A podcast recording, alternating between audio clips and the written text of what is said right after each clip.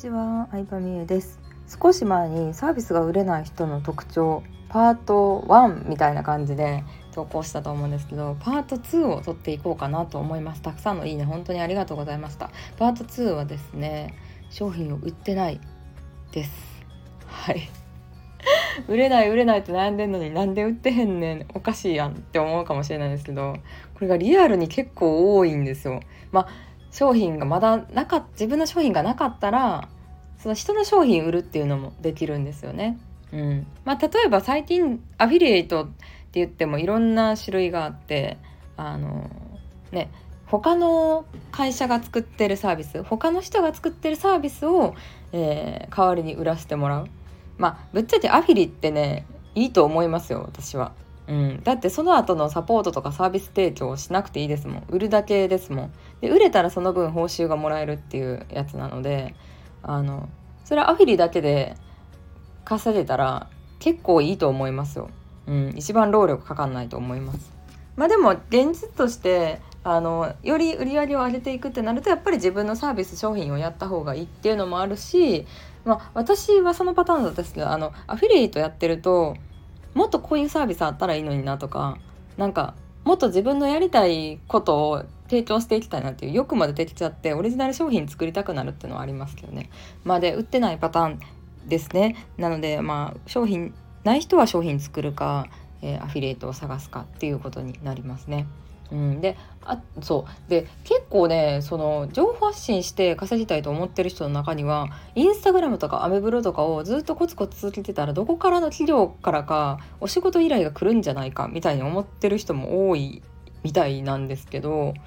まあ来ないですよ。結構ねあの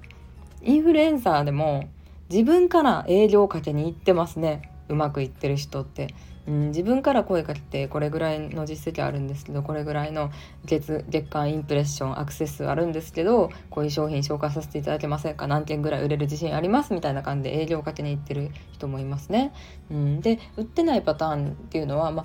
あ、あのもう一つありまして商品売ってて、まあ、その決済とかも準備してて案内もしてるんですけれどもあのね非常に買いづらい案内の仕方をしてる人も多いなと思います。それは何なのかというとうーんまあこれは結構ビジネス初期の方に多かったりするんですけど申し込みフォームの段階で本名まあ名前はいいんです名前電話番号ぐらいはいいんですけど名前メールアドレスはいいんですけど住所とか電話番号とか年齢とかめっちゃいろいろ聞いてるパターンですねそう申し込みする段階でなんか住所とかいろいろ入力するってなると面倒くさいので離脱してしまうパターンはあるんですよ。うん、だそれって自分が申し込む立場だと結構普通にね「え何このフォームめんどくさ」とか「このアンケートめんどくさ」とかって思うと思うんですけどいざ自分が提供する側になると結構めんどくさいフォームを作ってる人もいるなと思っていてうん、であとは決済が面倒くさいパターンもあるかな。銀行振込しかやってないパターンだったりとか。あ、まあ、クレジットカード支払いできなかったりとか。あとはそうですね。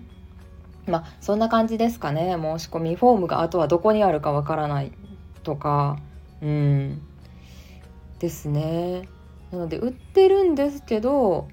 多分深層心理で売れたら怖いっていうのがあるんだと思います。私もそれをね経験してるのですごいわかるんですけどあの売るのが怖いですよ最初は誰でも。ね売るのが怖いからなるべく目立たないところにこうねリンクを載せたりとかなんかねすごい申し込みづらい感じにしちゃってないかどうやったらもっとお客さんが気軽に参加できるようになるかっていうのを、うん、考えてみるといいかなと思いますね。うん、なんか最初のサービスとか本当になんか気軽さを大事にしてみてもいいかも。自分自身としてもお客さんと関わるっていうのが、まあ、財産になるし、うん、なんかそれでお客さんの感想とかをリアルに聞けるっていうのだけでもすっごいメリットあると思うんですよ。でむしろお客さんがお金払ってるくれるってすごいことだと思うんで、うん、なんか申し込みづらくなってないかフォームが見づらくないか面倒くさくないか、うん、あとはまず商品を売ってるか、うん、で、まあ、売ってる回数とかなんか案内自体も少ないなって思うパターンも結構ありますかね。うん、本当にねこの商品を買うことによってお客さんの人生変えられるとか、うん、お客さんを救えるって思ったら、まあ、もっともっと全力でアピールするべきだと思うんですよ。うん、だってさうん自分自身もそれで変わってると思うんですよね提供するサービスって。自分自身もうん例えば私やったら副業とかビジネスを始めたことによってすっごい人生変わったからで自分 OL 事務 OL の時はさ会社の中でもくすぶってて同期の女子と比べられて結構毎日辛かったんですけどでも今ね副業を始めたことでなんか自由に自分の得意なこととか見せれるようになったしお客さんからも感謝されて充実した毎日を送ってるからうんやっぱりこれ伝えていくのって本当になんか義務というかねうんもうそういう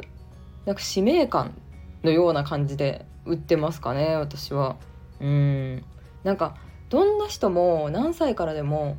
チャンスっていつ現れるとか分からへんって思ってるんで私もさ大学受験とかあの就活とか失敗したら結構もうそのままさ60までさもう人生復活のチャンスないやんみたいに思ってたんですよ。人生復活のチャンスはほんまに玉残し乗るぐらいしかないやんと思ったんですけど、まあ、当然それもうまくいかないわけですけど、ね、結局自分で何かをやってるわけじゃないからね。でもこんな起業するっていう道があったんかっていうなんか最後の砦みたいな感じですよね正直。